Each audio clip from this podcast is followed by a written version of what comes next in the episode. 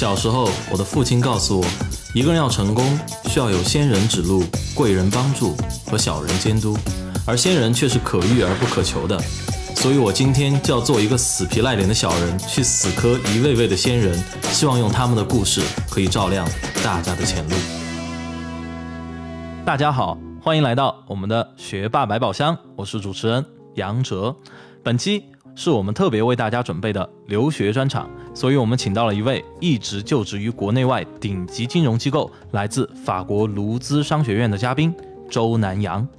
周南阳出生于四川宜宾，小学、初中都在宜宾读书，高一下学期转到绵阳东城国际学校，所以他也算是我的老同学了。高中毕业后，南阳去到了法国卢兹商学院攻读金融。本科毕业后，在法国卢兹经济学院取得了硕士学位。从此以后，南阳在金融这个行业里扎下了根。南阳在金融领域的经历非常丰富，他曾经在全球著名的风险投资基金红杉资本实习，之后又实习于法国兴业银行巴黎总部投资银行部。回国后，在中国人民银行总行实习，之后去到了国内著名券商国泰君安投资银行部工作，并参与了不少 IPO 和并购项目。南阳现在就职于国内顶级投资基金联想控股弘毅投资。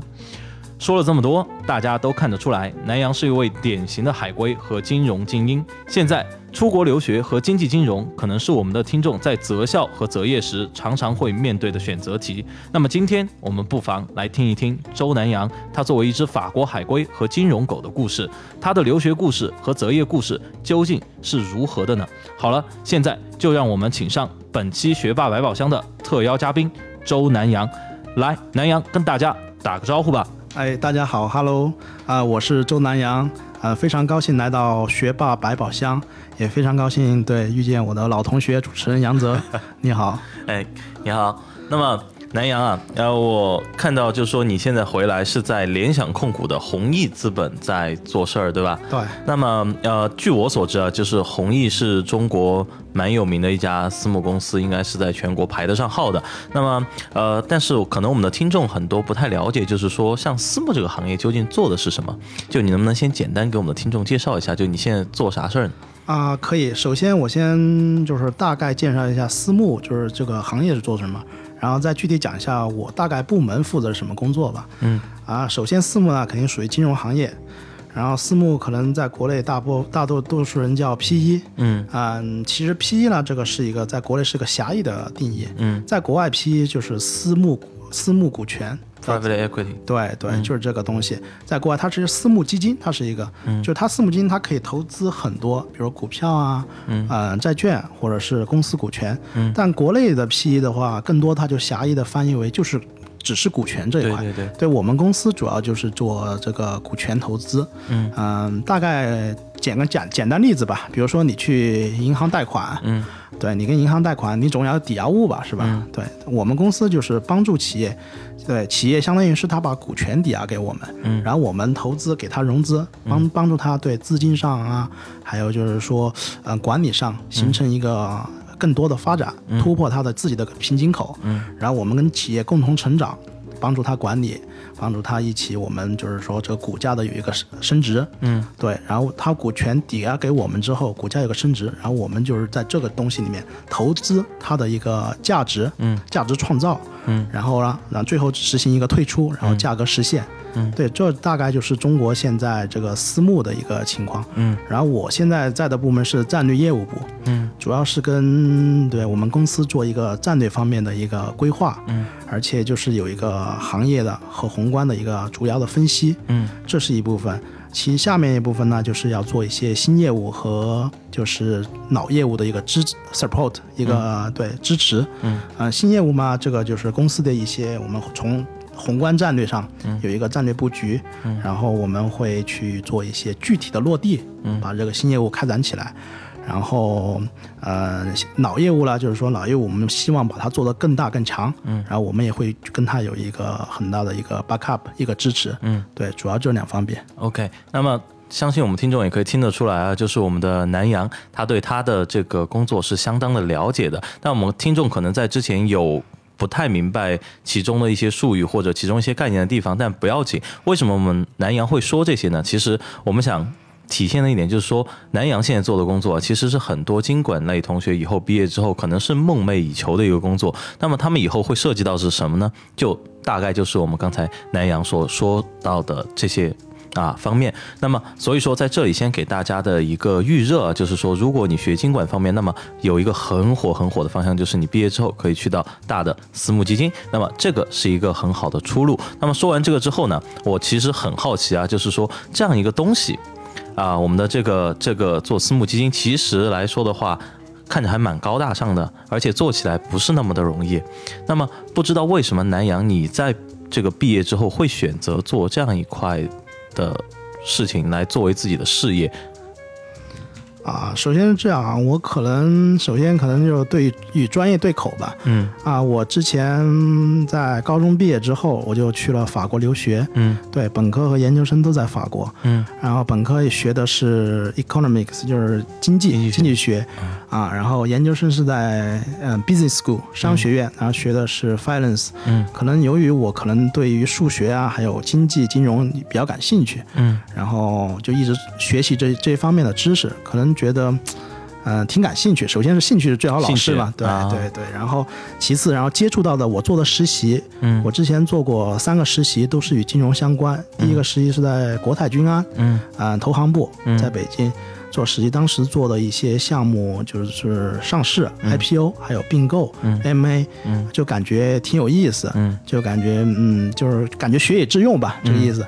然后之后呢，在中国人民银行总行，嗯，对，实习过一段时间。然后在宏观的层面，然后感觉这个对于金融这个方面的监管，还挺，就是说学到了很多东西，扩建了自己的知识和的眼界的一方面。嗯，最后呢，是在法国研究生毕业之后，在法国要毕业的时候，然后在法国做过一个就是法信银行总部巴黎的，嗯，一个一个工作。啊，反正就是说一个学学叫什么学历背景、专业，再加上实习经验，对，促成了我可能从事一个金融行业。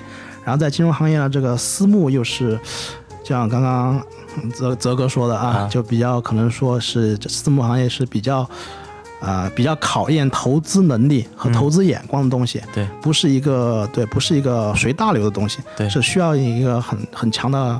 个人知识和技能的一个考验，对，可能我就觉得，嗯，进入这种行业，第一是对自己一个挑战，嗯，第二是就是能学到很多东西，嗯，其实我发现你在刚才说的过程中，就是有一点很重要，就是说你说你对这个很感兴趣，因为我发现你刚才说到，其实你大学学的也是相关的专业，然后你在这个之后的实习过程中也是走的相关的方向，基本上都是投行部。那么其实就我所知，投行部是不太好进的，所以我觉得啊，之后可能。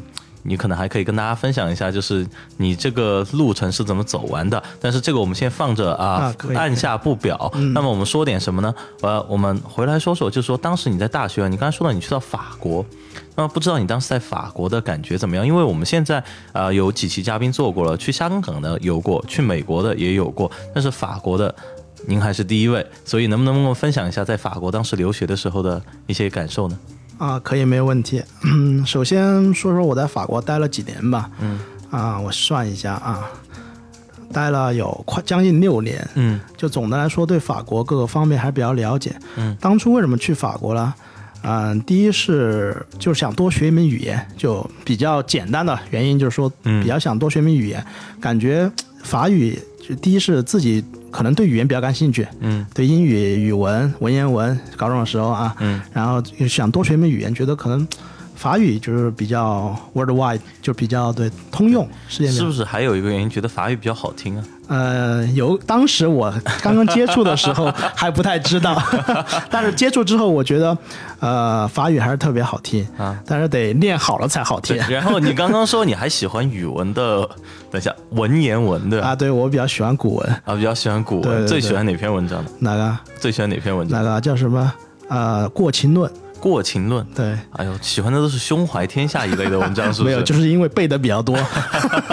高中的，但我发现一个很好玩的事情，就是说，我们先岔开说说看啊，就说你说的你喜欢文言文，因为我们在这个初中和高中的时候，很多同学是不喜欢语文的，包括我前两天的时间，我们在那个树德实验中学做了一个讲座，然后我说有没有同学不喜欢语文的，哗，下面一百多个同学有一半都举手起来说不喜欢语文，但是他们不喜欢的原因多种多样啊，就说可能是不喜欢这种比较古板的考试形式，但是你喜欢文言文，就这种兴趣，你当时是怎么培养起来的？啊，就是这个东西怎么说？可能第一方面是从小吧，我比较喜欢读古书，嗯。历史类的，嗯。像什么《山海经》啊，《道德论》呃，不是《道德论》，就是中国哲学史大纲，胡适的，嗯。还有就是比如说《道德经》这些东西，就是比较感兴趣。当然，当时可能看不懂，看得懂，咱都看一下，嗯。可能有一定基础，这是第一。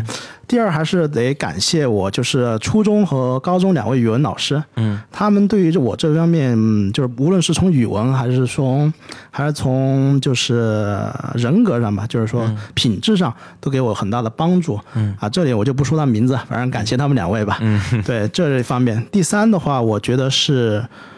啊、可能个人性格吧，我就比较欣赏，就是文言文还有一些古诗呃诗词里面的一些他描述的一些画面，嗯就是拟人，我觉得可能对于现在的就是初中、高中同学们，嗯一点建议就是你好需要仔细的去读它们，嗯。然后在脑海里面构构想那个画面，嗯。因为我觉得就是说古人，哎，说句不好听的吧，就是古人真的把现代人能说的话都说完了，全部都包含在了古文里面。嗯，对我觉得这个东西，中国文化是博博大精深的，很值得去钻研。对，嗯、其次呢，就是说，呃，就是读古文有种很酣畅淋漓的感对，觉因。为他们其实表达非常的对简洁，对，简洁这一点。对，就非常的高效，就那么五个字就把可能我们现在白话文要说的二三十个字的对，这非常对，说，而且有些时候还有很多押韵的。对对对对我，对我这这也说一下吧，也就是反正高中的时候，呃，语文最好，呃因为有点掰科，但是语文高考的时候还是考的比较考了一百三十二分，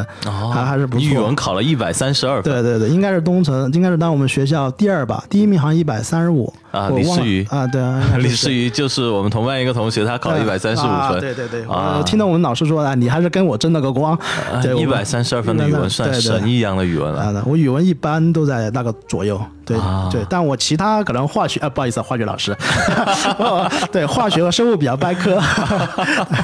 对对好，那我们先这化学和生物一会儿这个欠我们一会儿再到。那我们说回来，我知道你的这个对语言的兴趣和天赋是从哪里来的了，所以你对这个法语也就其实有一种莫名的好感兴趣，对所以你去到了法国，然后发生了什么？嗯，对，然后首先是法语吧。首先法语它比说一下法语吧，可能有些啊、听众朋友们可能就是对法语觉得比较神秘。嗯法语这个东西呢，你说它好学，它也好学；你说它难学，它确实挺难的。嗯首先它肯定比英语难，对，但它没有你们想象的就是那么痛苦。嗯因为法语它发音语法。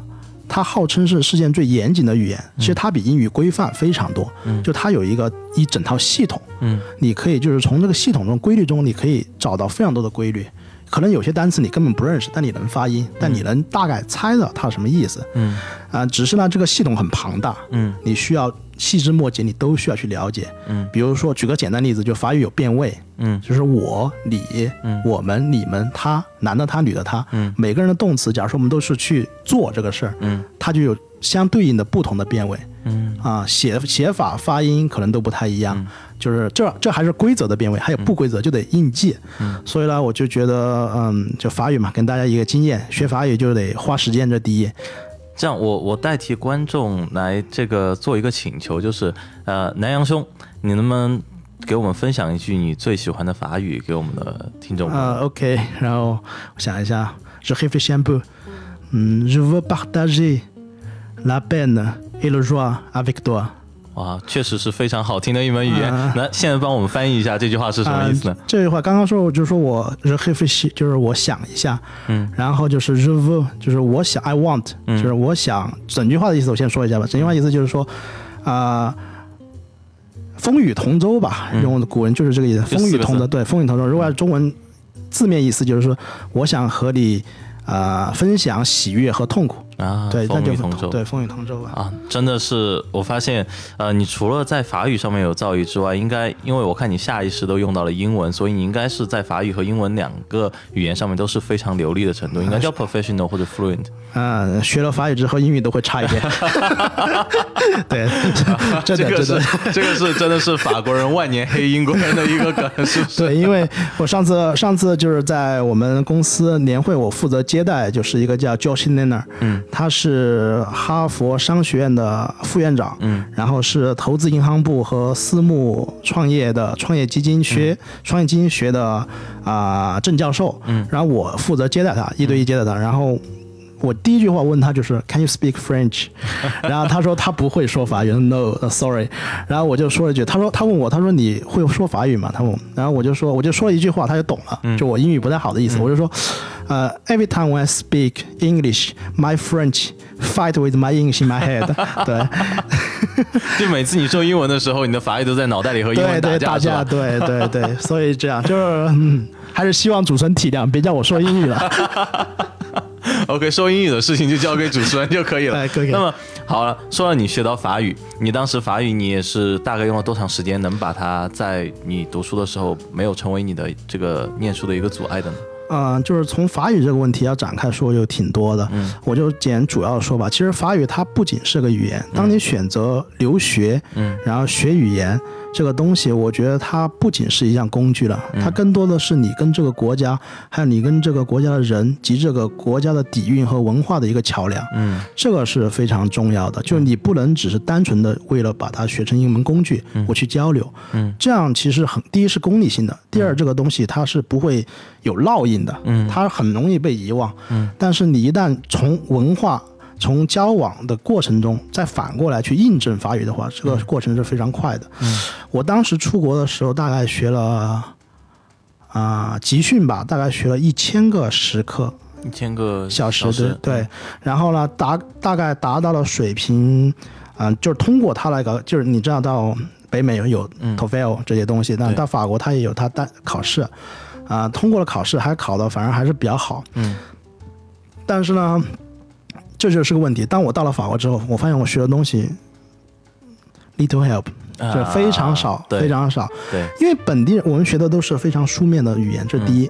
呃，第二是我们学的东西可能更多的在于练题，嗯，然后口语我还算比较好的，我们班上对还行的，然后听力各方面，你去了之后你发现，第一他们说的很快，对，他们不像老师一样，别人和你交流，别人不会像老师一样照顾你，嗯这第一点。第二是他们说的语言很多是俚语，他们自己的一些朋友之间的话儿，对对对对对，我你可能真的听不懂，对。啊，就非常困难。我说，对啊，我说，哎，南阳小伙儿，哎，对对，撸个串儿，人家就不知道什么意，对对人家不知你说撸串什么意思，不知道什么意思，对，吃烧烤可能对对对对对对，就是这意思。就是所以说这个东西，我觉得吧，反正现在选择出国，如果是孩子吧，嗯。比越小的出国还是一个很是个 tough 的决定，是吧？对对对但是我觉得就是要经历过这个，你才有成长，就这东西，而且你要主动去打开这个东西。嗯，你学法语，我刚刚去的时候，你会发现听力进步的特别快。对，对，你会发现听力进步快，你会好像哎，过两天你听得懂这个的这句话了，嗯。好，过两天你听得懂这句话里面几个词了，对对对，你可以听力进步快，但是你的口语是一个非常大的障碍。对对对，然后呢，上课全是法语，我们老师，而且他是有些老师还比较好，他有 slide 就 PowerPoint、PPT，你可以看着，你可以记笔记。对，OK。但有些他是相当于 just listening，、就是他只是说，你就要我们法语叫 dictate，、就是听写，嗯。就是你你必你必须得记，我那个就非常困难。然后这里呢，就建议大家和就是班上的学霸同学搞好关系啊，借笔记什么复印笔记的什么就要用用好，真的没事儿请吃个饭，真的真的很重要。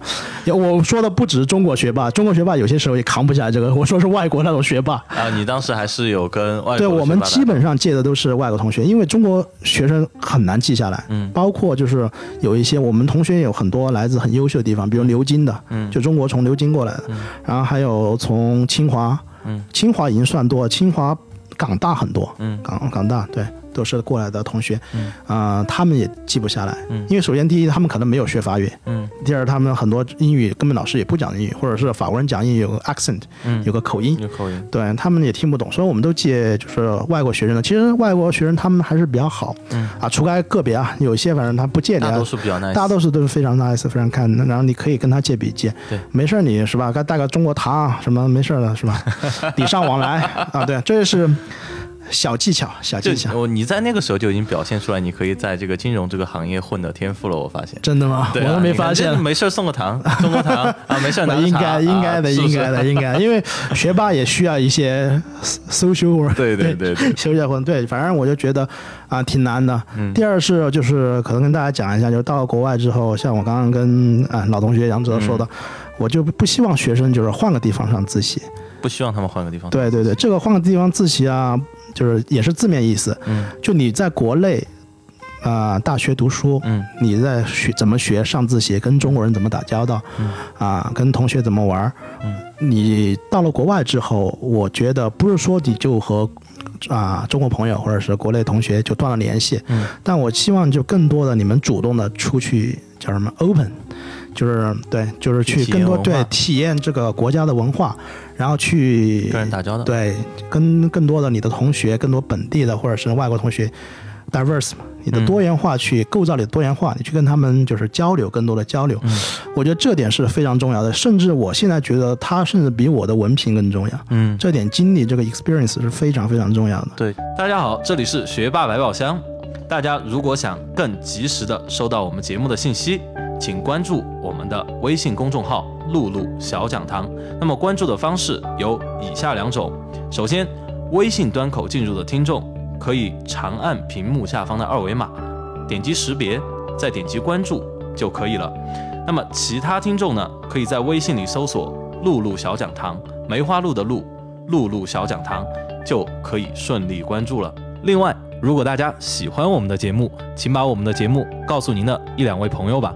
不管他是一位几岁或者十几岁的学生，还是一位初入大学的青年，又或是已为人父母的家长，您的一次分享可能会让一位高压下的同学少爬几座大山，可能会为一位久久迷茫的大学生指明一条出路，也可能让一位操劳的母亲少几个难眠的夜晚，少几缕揪心的白发。其实我非常认同你这一点，就是今天我跟呃南阳聊了之后，我觉得相见恨晚，就是他跟我很多观点，我觉得我们两个都是非常一致的。就在我之前就不久的时候，我讲这样一个故事，就是我一个呃小侄女儿。她要申请去那个，呃，应该是我一个妹妹，我一个妹妹，她要申请去那个呃加利福尼亚大学，呃加利福尼亚大学圣地亚哥分校。嗯嗯然后她说啊、我是一个四年的 program，因为她读本科嘛，她四年的 program，她说我准备三年把它修完。我说你三年把它修完做什么？她说。反正我觉得我学得完我就学完呗。我说这个就是其实我们很多现在中国学生的一个误区，就是说你过去就是纯粹为了学的。我说大学的四年的时光多宝贵，你有四年学，你就用四年学，其他的时间你拿去，就像你刚才说的，出去跟人打打交道，出去体验一下这个地方的文化，这个可能比你的文凭更加宝贵。你想想看，一个四年的课程，你如果用三年学完，你就全部就是在上自习了。你在这个地方，那我就我我那天就问了他一句，我说，那你去美国读书干嘛呢？你在中国读个大学，耗在图书馆不是一样的吗？对吧？那么其实这个就是我觉得在你那个观点中，我非常认可的一个地方，也是我觉得可能如果我们有听众会把自己的孩子送出国，可以思考的地方。我觉得时间长短、成本高低，就对出国的这个事情价值来说，不应该这么衡量，嗯嗯，对吧？对，对我今天觉得就是对杨总说的特别好，这点确实相见恨晚。就觉得嗯，出国吧，上自习，其实啊、说就是我说点比较残酷一点的吧，嗯跟家长说一下，就是说可能家长有些观点就是觉得送出国孩子就肯定是好的，嗯这也不一定。怎么说呢？就是说。就看他自己这个东西，他到国外，比如说我刚刚像杨泽说的，在国外上自习或怎么样，首先第一点，国外课程真的没有国内这么多，对，这点是肯定的。他有其实有很大的课余时间，国外这个教育体制上留给学生去做一些实践，做一些 social 一些一些交交交朋结友这些东西，会是做一些 program 一些项目的东西，让你自己去在这个大学求学过程中发现你自己的一些 character，就是你自己的一些特性。它跟国内这个自习，比如国内你还要考研什么的，嗯。国外它研考研的话，它不是一次性的，嗯。当然有一些体制，比如法国的，它一些高商它也有，就是它有一个一次性考试，但它同时会兼顾，比如我们的 GPA，嗯。或者是一些一些 certificate 这些东西，对申请的话，对它其实没有国内这个压力这么大。嗯。如果你孩子主只是去国外啊，换个地方，就一直都是一个封闭的，还是跟他的几个同学玩，中国人，第一语言没有进步，对，第二，他没有这个 experience，他没有这个经历，他可能对去了法国，他可能就啊，就对这个街道名字可能熟悉一下，对整个法国体制、福利、政治方向各个方面都不了解，对，包括当地人的观点，对当地网观点或者一些东西你不了解，你我觉得这个是可能家长花些钱也没有意义。对。第三个就比较残酷，就是他在国外那样读书，假如说他是在一个封闭环境，他是真的竞争不赢国内这些同学的。嗯，国内同学真的压力非常大，考证、考研，对。对各个方面实习，对。对各个方面是非常，他们是非常 aggressive 的，就是非常对对。有侵略性的。对对。在国外，你其实更多待的就是非常 comfortable，非常舒适的。对对这东西你你没有什么大对对对对，你如果再不去，就是你叫什么，补充你的丰富你的阅历的话，你如果只是单靠我们，尤其尤其现在出国越来越多了，嗯，对你就是单靠文凭再回来跟国内同学竞争的话，是真的很处于劣势的，因为你在国外很多人你没有考证，对。你没有这个 inter，对。没有这个实习经历，对，没有这些东西，而且你出国读的话，你没有一个校友圈子，对对对，而且你在对在国外你很多时候你很放松，对。啊，我也我也很多就是见过一些一些同学，但不是同学啊，就是一些其他的一些中国人，他们就非常在国外就非常颓废。嗯，第一就宅着不出门，不出门，不人接壤，就和中国人几个玩。我们吃饭中餐馆，对对对对，三点一线，跟国内一模一样的。然后有一些证，比如在国外看 CFA，比如金融，我只说金融的 CFA，啊、TOEFL 或者这些语言类的东西，他们也不愿意考，他们最喜欢的在干嘛？就是看剧。嗯，在发现看剧，没事做个饭，大家一起聚聚。但这类是比较好的了。对，这这种的还算有点情怀对对对，就是所以说，就希望嗯家长在送孩子出国的时候，还是需要就是各个方面做好准备。对对对，并不是一定送出国，孩子他就能照着你希望的方向发展。对，所以哎，我说到这里，我想起来，就是说你当时啊，有没有跟你是多跟中国人打交道，还是说多跟各种国家的其他同学一起打交道的？嗯，这个这个是个过程。其实我觉得没有哪一个人一去，但我怎么说呢？这么说吧，就是没有哪个人一去就完全不跟中国人玩，嗯，只跟外国人玩。对我，我总我觉总结了一下，我是属于平衡状态吧。我刚刚去的话是跟就是我们大家因为刚刚一起去一个班，同学，嗯嗯，然后大家一起可能刚刚开始会办一些非常多的手续，嗯有一些比如银行卡、电话卡这些东西。我们可能会就是大家中国人一起一起结个伴儿，因为刚刚到一个陌生地方，对父母又远，从不论是心理上啊各个方面，对也啊比较需要一个适应期。对，啊、大概在半年之后吧，然后我们会在课堂上接触到一些法国人、外国人，我们就会。反正我可能比较性格比较外向一些，就喜欢，也是了解他们，了解他们文化，了解他们的习性这些，就跟他们交朋友，就慢慢的、慢慢的，就可能就是说，呃，就跟他们也不能说百分之五十五十吧，大概有百分之，呃。六十四十，六十可能更多跟外国人在一起，因为我啊、这么跟哲兄说吧，我研究生的话，我是通过法国他的高考，嗯。对，跟国内研究生比较像，但他是考的是整体的是一个法语的，嗯。法语的它内容呢大概是跟 GMAT 是差不多，嗯。但比 GMAT 难，有点像国内的申论这个东西，申论、申论和和行测，嗯，但他是考的是法国的那一套，就是法国的研究生入学考试嘛。对对对，，但只是到商学院，只是到只是到商学学院，商学院需要这个考试比较严格，就像美国需要的 GMAT 对对对对对，但是他本科如果你升公立大学的话，他只看你 GPA 嗯。和一些 certificate 这些东西，它不用你也专门有个考试。但商学院它要求比较严，那尤其是排行就是 top ten，对，top ten 就非常严格。嗯。然后当时是考了七个小时，七个小时。七个小时，早上九点到下午四点，你可以带东西进去吃，可以可以对，但是你不能出去啊，但是可能上厕所可以，但是有老师跟着你。就一开始就是叫 Dutch March 那个东西，对，考之后还会要求写一份呃写一份小论文，那个呃叫什么 case study 这个东西，对，考完之后他会通知你哪里有其他成绩啊，有语言成绩，这个考过之后你就进去。说通过这种途径能进去的中国人比较少，嗯我们年级大概有九百人吧。嗯然后我们因为我它有 French track 和 English track，就是法语项目和英语项目。英语项目中国人比较多，因为他是从国内用直接用 GMAT 申请过来，他就只能去英语项目。对但我是跟法国法国人全法一起考上去嘛。啊，九百大概九百七十个人，因为我好像看我的编号，因为 Z 嘛 Z，周啊。在最后几个，我是九百六十七，嗯，应该有九百七到九百八左右，嗯。大概可能只有十个中国人，嗯，对，这个比例是非常低的，对。而且他还十个中国人，他还不是全都是金融，他还分到什么 supply chain，就是物流啊，嗯。或者是 marketing 这些东西，所以说你可能接触到中国机会也不是特别多，对对对。然，后再加上我也当然在法国还是有些中国朋友，我们定时会聚一下。嗯。呃，我也比较喜欢做饭，对。啊，厨艺还可以，四川男人，四川男人厨艺还可以啊，呃，然后对，然后就跟法国人比较多。我之前跟法国人就是我们几个法国人嘛，嗯。就是他有四个法国人加我五个人，我们就租了一个房子，一个房子。对对，住了个就是大型的可能别墅这个样子，就是个房子，对对，就是啊个别墅，对。然后我们就住里面，因为这样生活，你跟法国人，你会了解他的生活习嗯。惯，然后你每天在这种法语环境里面刺激一下，你的法语进步的特别快，对对对，真的特别快。尤其是你们，当然住在一起了，对，当然那都是，但我们肯定是每次自己房间啊，这个不是住一起啊。然后，对，你会发现你的法语进步特别，而且你学各种他们的，就是他们年轻人的用语的话，对对对。是对非常溜的，非常快非常快，对这也是个建议吧，就是说，也不是说你非得一定跟法国人住一起啊，嗯。但就是说你嗯，更多的法国人接触吧，这个东西语言本来它就是个外界刺激，加上自己内发学习，对。但外界刺激的东西，这个帮助比较大一些。很大，因为呃，像我们前一期的嘉宾就是李兰，他就说过，因为他是现在是川大最年轻的讲师嘛，哦他是外文系的。很厉害那么他说了一个什么东西呢？就是说，那么在就之前我跟他一次吃饭啊，他说在这个没有环境的一个。学语言的这样一个过程中，如果你没有一个外部的语言环境，其实学起来相当困难。非常而且如果你就算你对一个语言掌握的非常的精通，嗯然后你瞬间退回到一个没有那个语言的环境，你的这个语言退化的速度也是相当的快的。所以他会不停的每天去。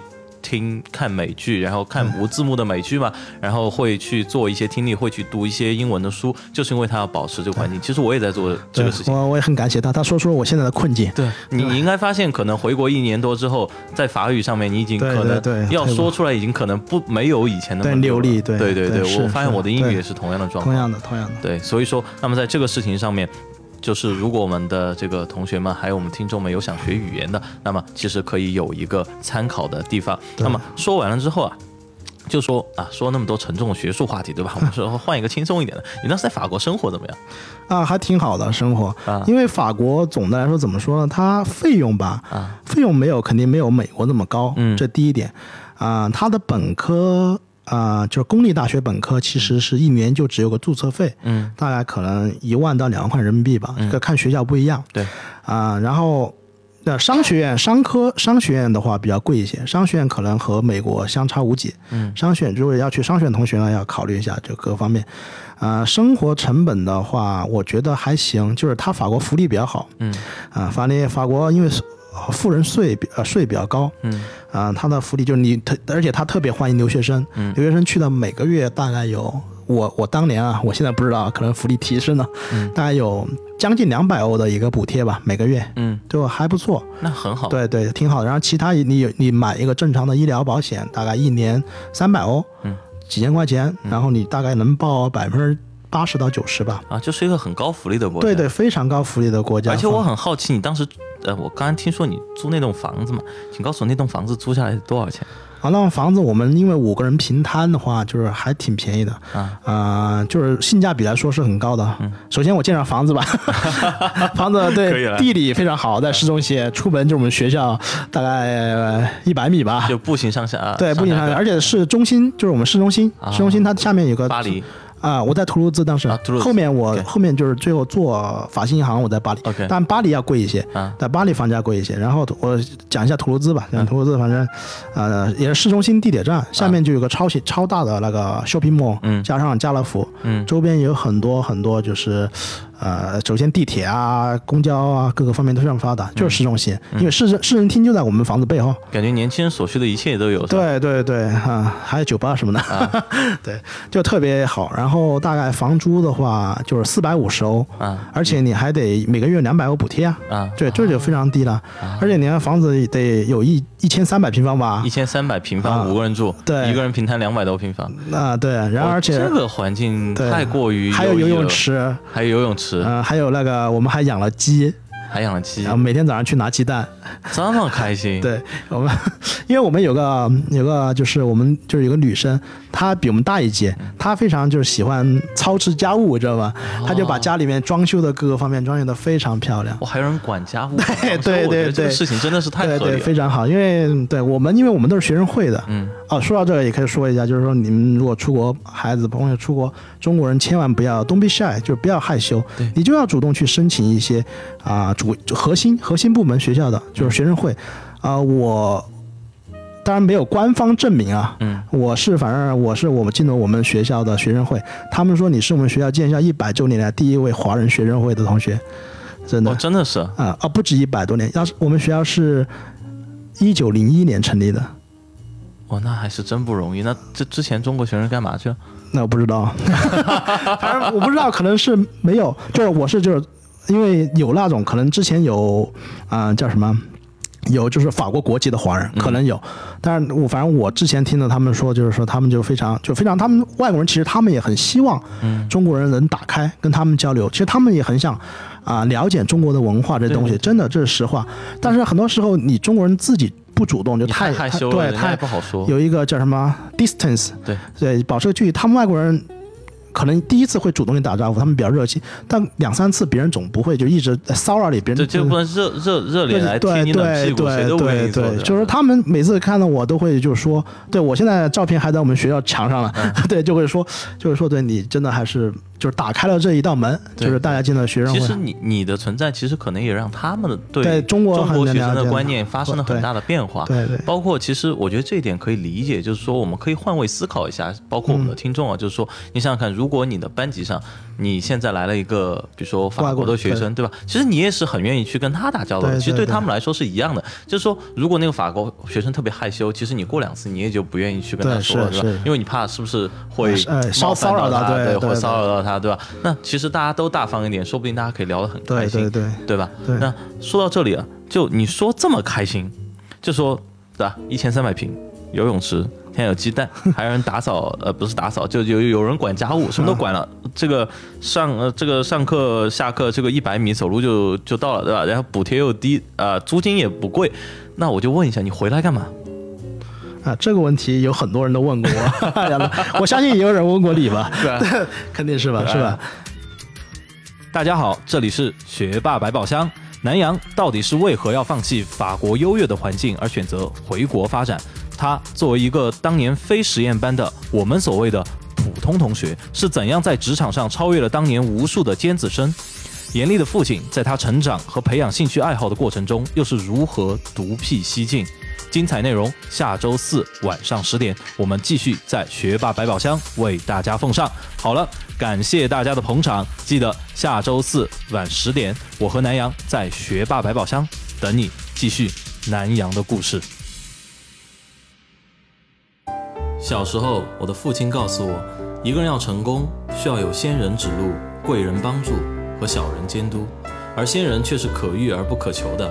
所以我今天就要做一个死皮赖脸的小人，去死磕一位位的仙人，希望用他们的故事可以照亮大家的前路。